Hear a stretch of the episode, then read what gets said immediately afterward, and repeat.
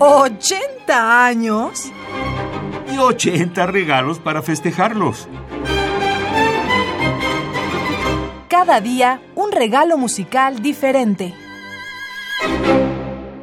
La música de Giovanni Pierluigi da Palestrina, prácticamente toda ella de carácter sacro y a capella, sin acompañamiento instrumental de ningún tipo, se distingue por su belleza desnuda, su profunda y serena espiritualidad y su severidad constructiva.